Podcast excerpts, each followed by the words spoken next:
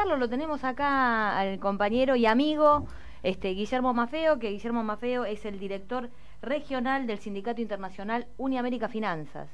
Bienvenido. Bueno, muchas gracias por la invitación. Después, esta es la, esta es la cuarta temporada del programa. No, la quinta temporada. Quinta, quinta temporada, sí. ¿Programa número no lo dijimos? No, me parece que no. Se olvidó, usted últimamente se está olvidando ese detalle. ¿eh? Sí, tengo que tomar, ¿qué, qué se toma para la memoria? Sí. ¿Qué? Memorex. Memorex. Memorex. Ese programa número 171, la quinta temporada. Bueno, después de 171 programas tengo el agrado de que me haya autoinvitado casi. Me parece muy bien. Así que bueno, gracias por la invitación. por favor. Gracias por la invitación. Es un placer para estar con mí. Es de la casa, es de la casa. Pero vos que hablaste de, de, de, River, bueno, él este, también es fanático de River.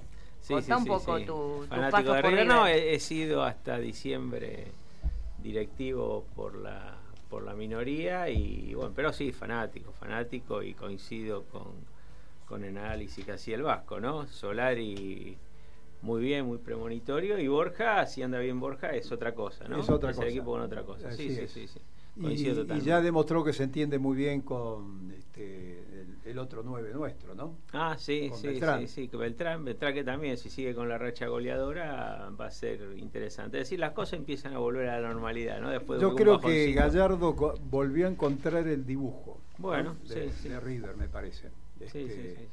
Veníamos, veníamos con golpeado. Con, golpeado, con algunos problemitas, digamos. ¿no? no, y, la, y la ida de Julián Álvarez, sin duda, es algo que, que, esperemos sentir poco, pero es un jugador trascendental que se suele sentir estas idas. Y Enzo Fernández. Enzo Fernández eh, lesionado, sí, sí. Eh, sí, sí. no, no, fue, no, Enzo, Enzo, Enzo, Pérez lesionado, y Enzo Fernández que se haya ido, pero lo de lo de Julián Álvarez son esos jugadores que, que aparecen cada década. imprescindibles. Débora, me parece que hemos quedado afuera de este diálogo, absolutamente. Este, tengo que decir que de fútbol. No, no. No, vos entendés un poco más, me parece, ¿o no? De a poco, de a poco. No, sí, sí, pero yo no. Sí, Mary ando por papeles. está obligada a sentarse conmigo este, cada vez que vemos el partido. Porque ah, ¿En serio? Tengo un problema con, claro, tengo un problema con River. Viste que ya ahí tiene tantos socios que no podés entrar a la cancha es excepcional. Es cierto, sí, sí, Ahora vamos a ver con el aumento de, las tribunas, de las refacciones. Este, pero es impresionante lo que está ocurriendo, la cantidad de gente. Bueno, el último partido completo, cerrado a boletería. Este, todos los partidos se está llenando el, estadio con 70.000 personas. Eh, todos los, voy a comentar una infidencia el otro día era un día de semana, River jugaba 21 a 30, con lo cual era un horario para que la gente regresa, el partido termina a 23.30, entre que la gente llega a la casa y vive lejos, tipo una de la madrugada, ¿no? Un partido y un partido que River venía golpeado y demás y, y la verdad yo entré medio sobre la hora porque venía del, del exterior y, vos sé que me asombró la cantidad de gente. estaba llenísimo ahora eso me da pie para, para meterte en tema. Explícame por qué y cómo en el medio de la crisis económica que estamos viviendo las canchas están llenas y no es que juegue cada domingo juega en, en, entre medio de la semana y el fenómeno se vuelve a repetir ¿no? Bueno, eh, el, a ver, hay una cosa que a mí me llama más la atención y, la comparto. Una vez estaba llegando al club y veo una fila como de 100 metros para entrar en lo, en lo que es el edificio del museo. Entonces, con, mucho agrado, viste, y sorprendido, me acerqué, eh, entré y les pregunté para qué era, eh, si esta fila era para el museo, qué pasaba que tanta no, era porque eh, había salido una nueva, un nuevo modelo de camiseta ah, sí. y era para el local de la fila, no era para el museo, sino para el local, que, tenía una fila interesante, pero bueno, no era esta de 100 metros, sino era para el local de Adidas que, que vendía las, las camisetas. Y, uno dice, la verdad, hoy en día con esta crisis y demás, 100 metros de fila para comprar. Y que no son baratas. No, no, no son baratas y mucho efectivo. ¿eh? Eran laburantes los que, los que uno veía haciendo la fila. Y, y, bueno, eso es la explosión que tuvo el fútbol y eso es la el sentimiento, eso es la pasión, ¿no? Igual tengo que reconocer que el museo, yo mis nietos, por supuesto, son fan de River. ¿Cómo corresponde? no, es hermoso el museo. es hermoso, realmente, porque mezcla la historia de River con la historia de la Argentina. Y está, está muy bien hecho, ¿eh? muy bien hecho, planteando el tema de la, no sé, desde el 30, el primer golpe, el peronismo, la dictadura militar. Hace un recorrido que me llamó la atención, realmente. Sí, en, el túnel del tiempo, el túnel de la historia, donde están las décadas en las cuales River salía campeón, se relaciona muy bien con la historia. muy bien, muy bien armado. Con la historia nacional, sí, sí. Muy bien la, la, coyuntura política y social de ese, de ese momento, incluso el, recién hablábamos por el aire del 2001. En el 2001 lo gráfico eh, son las cacerolas, en la época del 2000 y demás. está muy bien sí, sí, eso, Realmente me llamó la atención. Y además, bueno, ya probablemente empieza a quedar más chico porque cada vez más copas, más triunfos. Así, es así, habrá que agrandar esa parte. No se agrande, no se agrande. Estamos, queremos recordar que estamos con Guillermo Mafeo, que es el director regional del Sindicato Internacional Uniamérica Finanzas. Recién llegado de eh, Uruguay.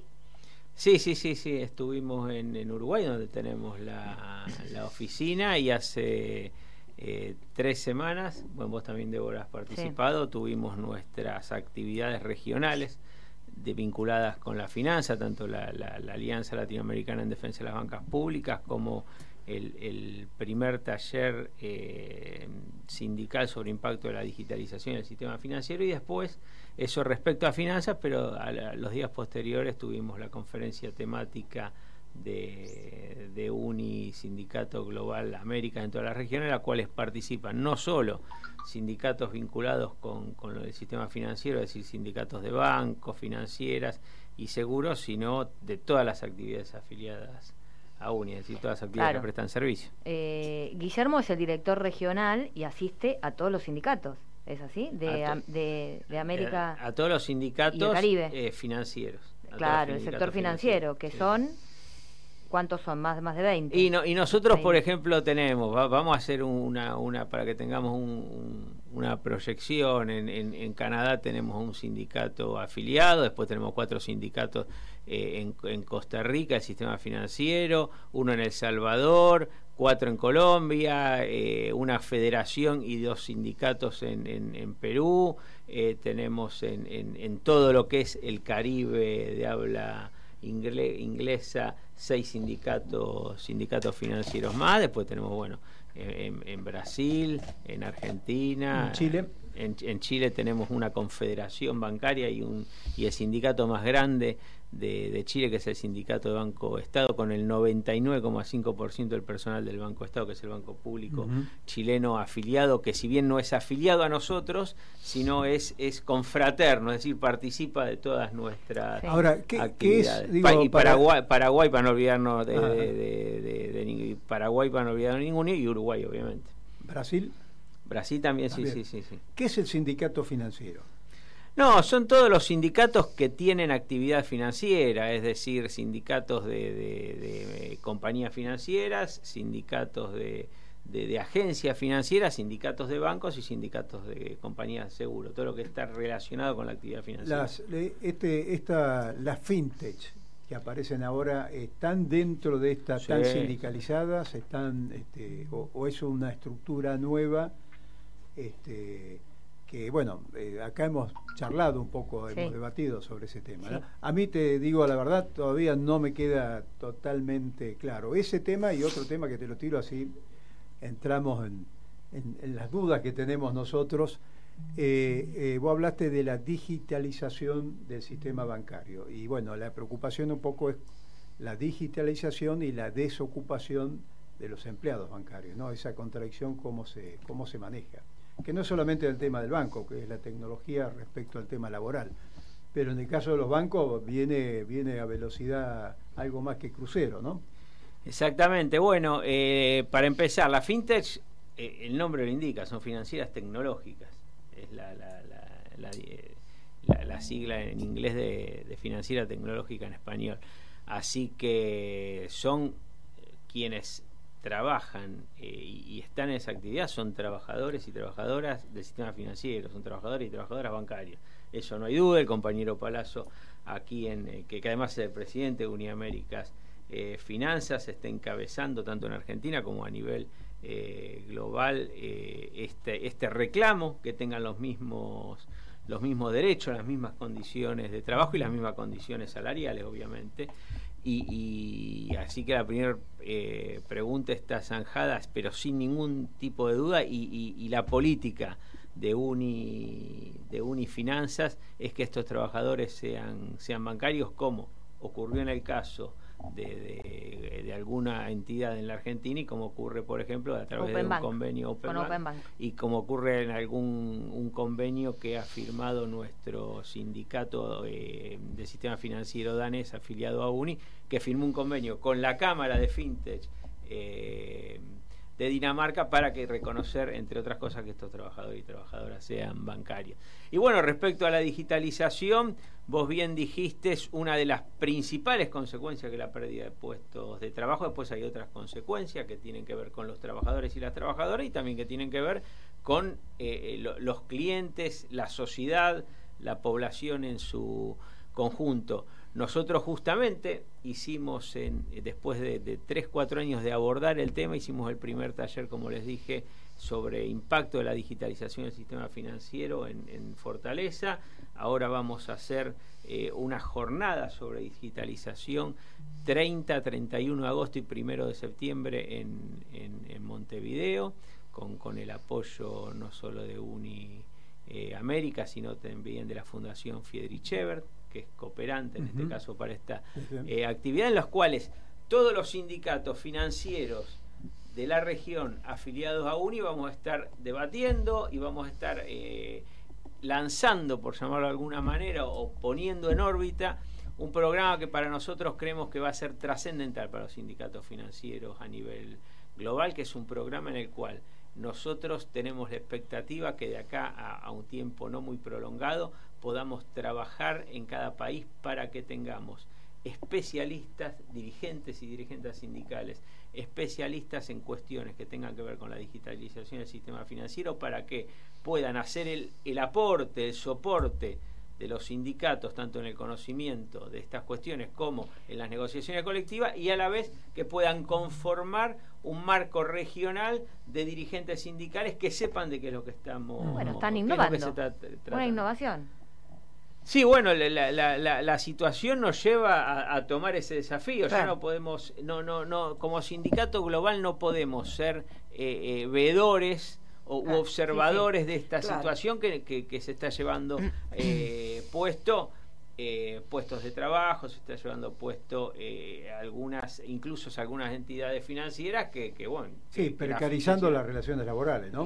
bueno, precarizando y también afectando la representatividad de los trabajadores y las, y las trabajadoras. Y, y, nosotros eh, tenemos una posición muy firme. Nosotros creemos que en esta transformación que tiene el sistema financiero, los bancos y las compañías financieras y las compañías de seguro están en condiciones tanto estructurales como en condiciones eh, financieras de poder hacer una transformación o una reconversión de los trabajadores y las trabajadoras para que ocupen los nuevos puestos que requiere la, actividad.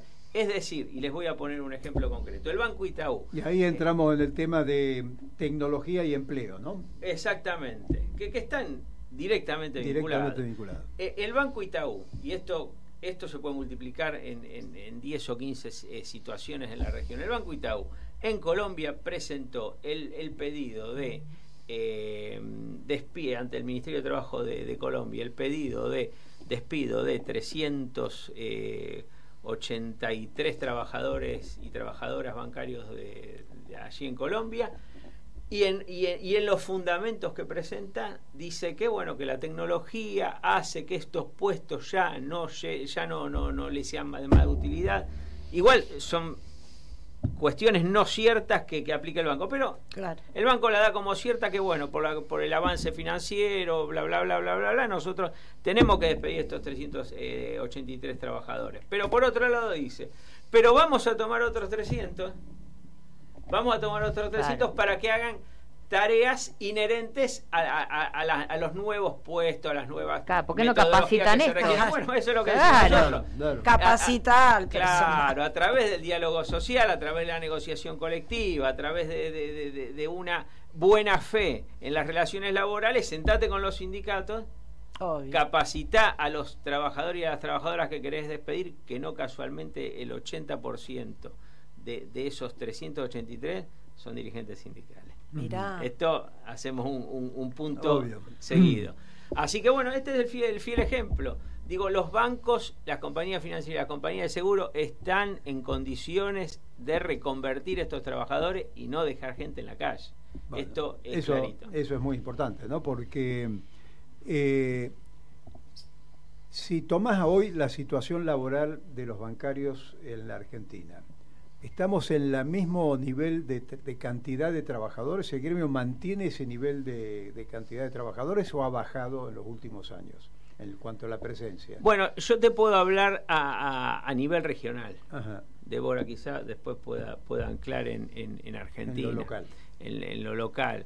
Eh, a mí me gusta hablar de, a nivel regional como para que no nos centremos porque esta es una eh, es una situación global, es una situación mundial. Digo, lo que pasa acá en Argentina no es distinto a lo que pasa en el resto de América, ni distinto a lo que pasa en el resto del mundo y más con la digitalización. Bueno, hoy salió una nota en ese sentido que en España eh, hay 19.000 este, sucursales menos. Sí, bueno, entonces, entonces eso, eso hacia, hacia ahí va. Así como nosotros, nosotros vemos en la región que en todos los países hay menos sucursales. Y en todos los países hay menos trabajadores bancarios y, bancarias. En, obviamente, en algunos países, como les estoy diciendo el caso del Itaú, son más agresivos. En otros países con sindicatos más fuertes, llámese Argentina, llámese Brasil, llámese Uruguay, se cuidan un poquito más. Hay pero mesa de negociación. Eh, sí, no sé mesa de negociación, pero se, cuidan un poco más. Digo, yo creo que, de acuerdo a la información que recibo en la red sindical del Banco Itaú, eh, los compañeros de Argentina, de la bancaria argentina, de Contraf y, Contec en, Brasil y de eh, AEU, que es la Asociación de Bancarios Uruguayos en Uruguay, contienen más esta, esta, esta estampida de trabajadores que pretende dar el Banco Itaú que, que, lo más gráfico cuál es, que de, cuál es la intención, es la que les dije en Colombia pidiendo al Ministerio de Trabajo, quiero despedir a estos trabajadores y trabajadoras. Eh, pero las situaciones son las mismas, digo, cierre de agencia la vemos en todo, uno va a todos los países y ve, y ve cierre de agencia. Uno pasa por la puerta de un banco en, en, en cualquier ciudad capital de la región y ve que eh, no encuentra un solo un solo ah. un solo empleado en algunas algunas sucursales sucursales donde antes había empleados. Eh, con lo cual eh, y sucursales cerradas esto pasa también en cualquier en cual, o sea no, no, es algo que uno advierte en Argentina o en Uruguay sino sí, es un proceso que se da a nivel mundial y regional. Ahora vos tenés cuánto tiempo cuántos años hace que te dedicas al tema internacional y mira, qué, qué, sé yo, que me O sea, usted le está diciendo que es un hombre de edad. Este, lo, que te puedo eh, Me pareció la pregunta, no, sé, disculpe, ¿no? no me pongo medio colorado. Claro, claro. La, la, realidad. Reformulo, reformulo. No, no, no reformulo nada. No, ya la hizo, ya la hizo. la, realidad es que eh, yo soy un militante, militante sindical la, primera actividad internacional que participé fue allá en el año 99, eh, en, la conferencia mundial de algo que de, una internacional que era predecesora a UNI que se llamaba la, la FIET, que era una federación O sea que estás en el, desde el origen de, oh, claro, de UNI. Has visto crecer este, este, este sindicato internacional. Usted vino con, la, con los vientos de la crisis de 1998. Exactamente. Ah, entró, entró bien, ¿eh? entró justo, en el medio de la tempestad financiera, claro, claro. Es que siempre, te siempre te tocó lo, lo, más difícil, hay que decir. Por eso tiene mucha experiencia mucha experiencia sindical. Es que no conozco las bonanzas todavía. no te puedo contestar porque no conozco las bonanzas todavía. Bueno, dice que cuando se pierde se aprende, ¿no? si fuera por eso. Claro. Sí, pero discúlpeme, eh, volvemos al fútbol. Nosotros preferimos aprender siempre Hay que ganar, hay que ganar. Sí, sí, pero bueno La victoria, una derrota nos pone los pies sobre pero, la tierra. Pero vos sabes que volviendo al fútbol, digo, así como, como, en, lo, en, la actividad de militancia han sido duros todos los, momentos que nos tocó vivir y también buenos, ¿no? Vamos a, vamos a ser sinceros, también buenos. Eh, en, el fútbol, la primera vez que yo fui a una cancha, eh, me llevó mi padre en 1975, con lo cual siempre... la Bruna estaba la Bruna como técnico. claro. Con lo, y, ahí River rompe la racha de 17 años y ah, medio sin, salir campeón. Después de 18 17 años, y medio. 17 años y eh, medio. Algo, pero antes se decía 18. Ahora... Esto, escúcheme, esto como después de 18 años volvió Perón, después de 18 años salimos campeón. Exactamente. Así que siempre me tocó épocas buenas, me tocaron épocas buenas en el fútbol. En el eh. fútbol sí, fueron todas bonanzas casi, podemos decir. Sí, un buen equipo eso, realmente. Eh, sí, no con los recursos que tenemos ahora, porque era más humilde ese equipo. Y era otro fútbol, ¿no? Otro fútbol. Era otro fútbol. Así es. Era otro fútbol, sí, sí. Bueno, pero yo quiero la, última pregunta, no sé si te vas a quedar. No, yo me quedo, sí, porque estamos, estamos ahí. Yo tengo una, otra pregunta a partir de lo que. no sé, para el próximo bloque, digamos. Estamos justo. Dale. Eh, la tecnología bancaria y las criptomonedas un tema este, que también está en debate como el tema de la fincha. No digo para que lo conteste ahora, sino en el, en el segundo bloque y lo pienses un poco. Vamos. Segundo bloque. Estamos, recordamos, hasta las 16 horas. Y estamos con Guillermo Mafeo, el director regional del Sindicato Internacional Uniamérica Finanzas. Bueno, quedó pendiente la pregunta que hacía el Vasco respecto a la, a la criptomoneda. Bueno, la criptomoneda eh, es un tema muy sensible, eh, no solo para los y las bancarias, sino para la sociedad en, general. Primero, porque vemos las, las fluctuaciones que tienen y, el desamparo que se encuentran las sociedades ante esta ante estas criptomonedas, eh, ante este nuevo fenómeno de monedas y un tema que también es importante, eh, eh, esas monedas, qué respaldo tienen, quiénes son los responsables de las emisiones. Eh, mirá, nosotros tuvimos un debate muy grande que dimos con, nuestro afiliado en, El Salvador, porque ustedes saben que el presidente de, El Salvador determinó que la criptomoneda era, era moneda oficial. Moneda oficial y, que se pagaban salarios con la criptomoneda. Y, y el compañero Palazzo fue uno de los primeros en decir que era una una locura eh, que los trabajadores o trabajadoras cobremos nuestro salario con criptomonedas porque hoy podía valer un importe que, que mañana podía valer más, pero también que podía, podía valer mucho menos, cosa que pasó en El Salvador. Y nosotros a través de UNI, a través de nuestro sindicato eh, local en, El Salvador, hemos fijado una posición eh, clara y nos hemos opuesto a esa a esa política. Y después está, y también lo, lo, linkeo eh, con lo que hablamos de, la fintech, que, que, no sabemos cuáles son los respaldos, no sabemos dónde operan, no sabemos cuáles son los fondos, no sabemos de dónde provienen esos fondos. Tranquilamente pueden ser fondos provenientes, en el caso de la fintech, de narcotráfico, de, de, venta de armas, no, no, no, no, no sabemos. Y algo más importante que también creemos que los estados tienen que estar totalmente preocupados, ocupados e involucrados, que es el tema que no tienen regulación y al no tener regulación no hay, no hay normas claras, no hay normas de seguridad, pero tampoco hay, eh, no aportan a, ningún lado. Ahora, en el caso de El Salvador también carecen de regulación, pese a que es tomado oficialmente como una política del Estado. Eh, sí, tiene una regulación muy mínima, pero la realidad es que esta modalidad de moneda es, es, casi imposible regularla del, del todo. Y, y, menos obviamente para pagar salarios porque es, es muy es muy eh, es muy volátil el, valor, ¿no? Ahora, para un poco diferenciar... Eh, Digo, el salario no se puede no puede ser eh, eh, no puede ser ingresado a la mecanismo de especulación financiero de, la, ah, timba de las reglas del mercado. Ahora cuando uno dice billetera digital y las criptomonedas son dos cosas distintas. Son dos cosas totalmente distintas las billeteras digitales no, todos los bancos hoy la, la desarrollan claro exactamente tienen tienen eh, primero una sustentabilidad eh, regulada dentro del sistema financiero. Segundo, eh, uno puede controlar y, están linkeadas a, a, productos bancarios. Cajas de ahorro. Caja de, no, caja de ahorro, tarjeta, de, crédito. de débito y, distintas inversiones y demás.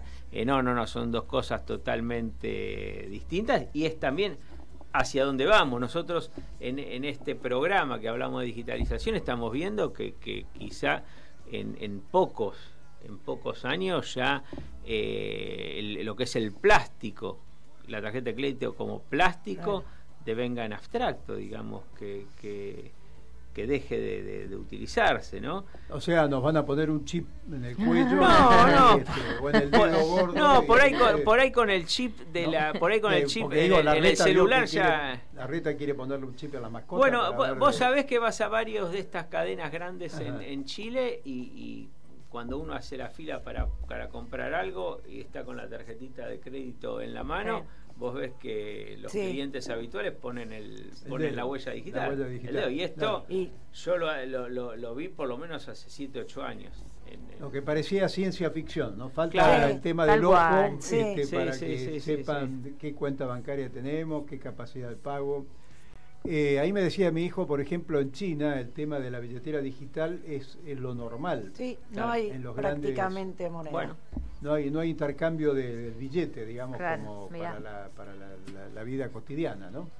Bueno, sí, lo, que tenemos que, a ver, eh, eh, en esta región lo que todavía frena esto es la, la informalidad y la pobreza que hay en la región.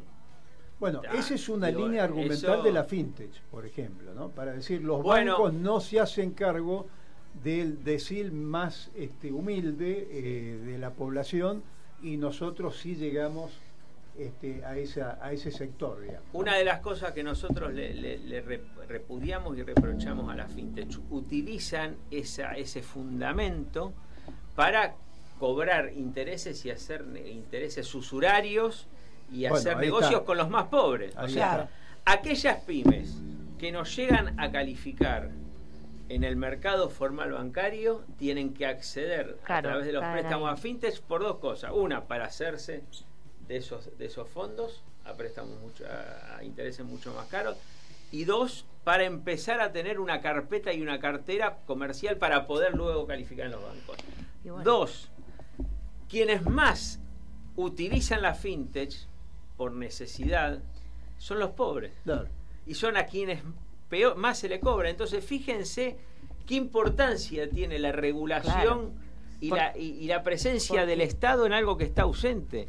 Están trabajando con las pymes, que son las que más, las que más eh, porcentaje de trabajadores y trabajadores emplean, y los pobres, que son quienes hacen deben negocio con los pobres. Pero sin duda hacen negocio con, la pobreza con los pobres y con los, los, y las extremadamente pobres. y para eso, hay que tener políticas que incluyan, ¿no? Por eso el, sistema financiero no todos ingresan, ahí está la gran dificultad. Exactamente, y por eso necesitamos que, eh, que los sindicatos estemos involucrados en este tema. Yo tenía una de niño en Córdoba, era un niño, hace unos cuantos años, había un financista que se llamaba Mario Luque y que decía, ese peso que a usted le sobra, y que no le sirve, démelo a mí que yo lo administro. Fue el padre de la fintech. Claro. Este, el peso en ese momento valía muy poco. bueno, ahora cuando uno lo multiplica en millones, Este, son fortunas, ¿no? Este, y, cobran intereses este, onerosos, eso está claro. Este, son usurarios. A veces seis, de 6 a 10 veces más de lo que cobra cualquier banco. No, es tremendo. Que no son bajos los intereses bancarios en ninguna parte. Ahora, a veces seis o ¿Puede haber una moneda bancaria de River Plate? Bueno, hay, hay una hay una moneda. ¿Tiene, ¿Qué está diciendo? ¿no? Eh, no, no, bueno, tiene, tiene, un vínculo comercial con una tarjeta. La pasión, la pasión. Pero, pero hay, una criptomoneda, hay una criptomoneda que, que, que, que, muchos fanáticos adquieren, es una criptomoneda única que, que está vinculada con eh, con, con, el club, con River. Con el club, o sea que Esa la querrías. Son mercados, claro, porque son mercados, este, son como nichos, ¿no? De, son, de, intercambios. Criptomonedas este, para fanáticos. Claro, claro, este, únicas. Eh, claro, intercambio local, este, restringido, digamos. Uno de Boca no va a comprar eso, de ninguna manera se va a meter. bueno, vamos a, vamos a conseguir, hay que conseguirle la criptomoneda. de Boca y la... Y la y la compre. pero, en ese caso, la verdad, uno eh, tiene que tratar de, bueno, de, ser racional, pero fijémonos que no es un caso como de extrema urgencia como estamos hablando del caso ah. de los más carenciados. Ah, claro. Bueno, Guillermo, ya se nos está yendo el programa. Bueno. Eh, Yo te tengo agradecemos mucho que. Pregunta. Dale. Este, si, me permite la bueno, conductora. ¿Cómo se lleva este sindicato con las políticas del Fondo Monetario Internacional? Bueno, nosotros somos muy respetuosos de las posiciones de los, de los sindicatos locales. Y obviamente vos sabés que, cada sindicato en, cada país tiene su, su posición. Eh, nosotros en Argentina, que es lo que les debe interesar a ustedes, tenemos la posición de la bancaria respecto al Fondo Monetario. Y, nosotros como, como, sindicato global estamos a favor de todo lo que sea un, sistema financiero eh, eh, abocado a los préstamos para la producción, a los préstamos para el desarrollo de, los países, abocado un sistema financiero que respete las condiciones de trabajo y sociales de los trabajadores y trabajadoras bancarios y, de los pueblos en general. En general, sí, sí, sí, sí. Por eso es que tenemos una fuerte política en defensa de la banca pública. Y no es casual que el compañero Sergio Palazzo sea el presidente de la región en un país donde eh, más se fomenta la banca pública y más se defiende. Aunque necesitamos todavía un banco de desarrollo. no, pero, pero Argentina es uno de los grandes objetivos este, fundamentales. Brasil lo tiene. Brasil, lo, tiene, bueno, y en Brasil vos sabés que, nuestros afiliados con TRAF principalmente y, con TEC, eh, nosotros los apoyamos mucho en las campañas en defensa de todos los bancos públicos que, tienen, como estamos apoyando a EBU eh, ante el ataque de este gobierno de derecha de la calle Pou, eh, en atacar a los bancos, a los seis bancos públicos que tiene que tiene Uruguay, No, no, solamente el, Banco República de Uruguay, sino también Banco Hipotecario y los y los demás y los demás bancos. Digamos, para nosotros es indispensable una política de bancos públicos que, que regule todo el sistema financiero y cada una de, de, las vertientes, también el tema de la vivienda, está el tema de las pensiones. Nosotros tenemos una fuerte política a través del foro de pensiones de defensa de, las pensiones, no como negocio, no las pensiones puestas a la timba financiera, sino las pensiones solidarias, las pensiones, claro, en un sistema de reparto y un sistema de reparto que también sea beneficioso para cubrir calamidades sociales como la pobreza, como la desocupación y todas estas cuestiones que en Argentina la, bueno ese tema dos temas que ya te tiro bueno este es un tema que me personalmente me interesa supongo acá a las compañeras también para charlarlo desarrollarlo. Y el otro tema es, eh, seguir eh, este proceso en el Salvador de este de esta experiencia. Esto como el tema de la dolarización en Ecuador no son fenómenos que bueno uno no los quisiera para nuestro país pero ya que están estudiarlos y analizarlos, ¿no? Las, los costos y consecuencias de esas decisiones. Bueno, Guillermo, te comprometemos que nos vas a tener que ir siguiendo, contando qué es lo que va pasando. Y también en este nuevo proyecto que tienen que lo van a cuando se lanza ahora en breve en Uruguay. Eh, sí, lo venimos trabajando, pero en Uruguay lo, lo, lo, lanzamos más activamente. Bueno, lo, vamos a cubrir. trabajar. Bueno, lo vamos, a estar cubriendo. Esperamos, sí, Y, bueno, y acá, acá, les traje algo que me pareció piola. El otro día fui a la, a la, a la oficina de la FES en, de la Fundación Friedrich Ebert de Montevideo y, vi este material que me pareció bueno traérselos para que ustedes lo compartan y no sé si quieren lo, lo, sortean. ¿Cuántos de estos libritos trajo? Bueno, por ahora traje uno, pero después si, ustedes que si ustedes les interesa les, voy mandando a través de Lo vamos a sortear entonces. que tiene que siempre traer más de uno. Bueno, voy a tratar de traer más de uno. Eh, eh, este es el que agarré, les voy a pedir permiso a la Fundación Friedrich para agarrar más. Se, llama No me halaga, me molesta y son aportes a la discusión sobre acoso sexual callejero en, ah, Uruguay, pero que nos pasa en todos los países, y más para nosotros los hombres, que nos tenemos que deconstruir bastante. No, yo, discúlpeme, yo estoy deconstruido. Ya está deconstruido, bueno, bueno. Ahí, se, ahí mostrarlo, se ve en la cámara, además de...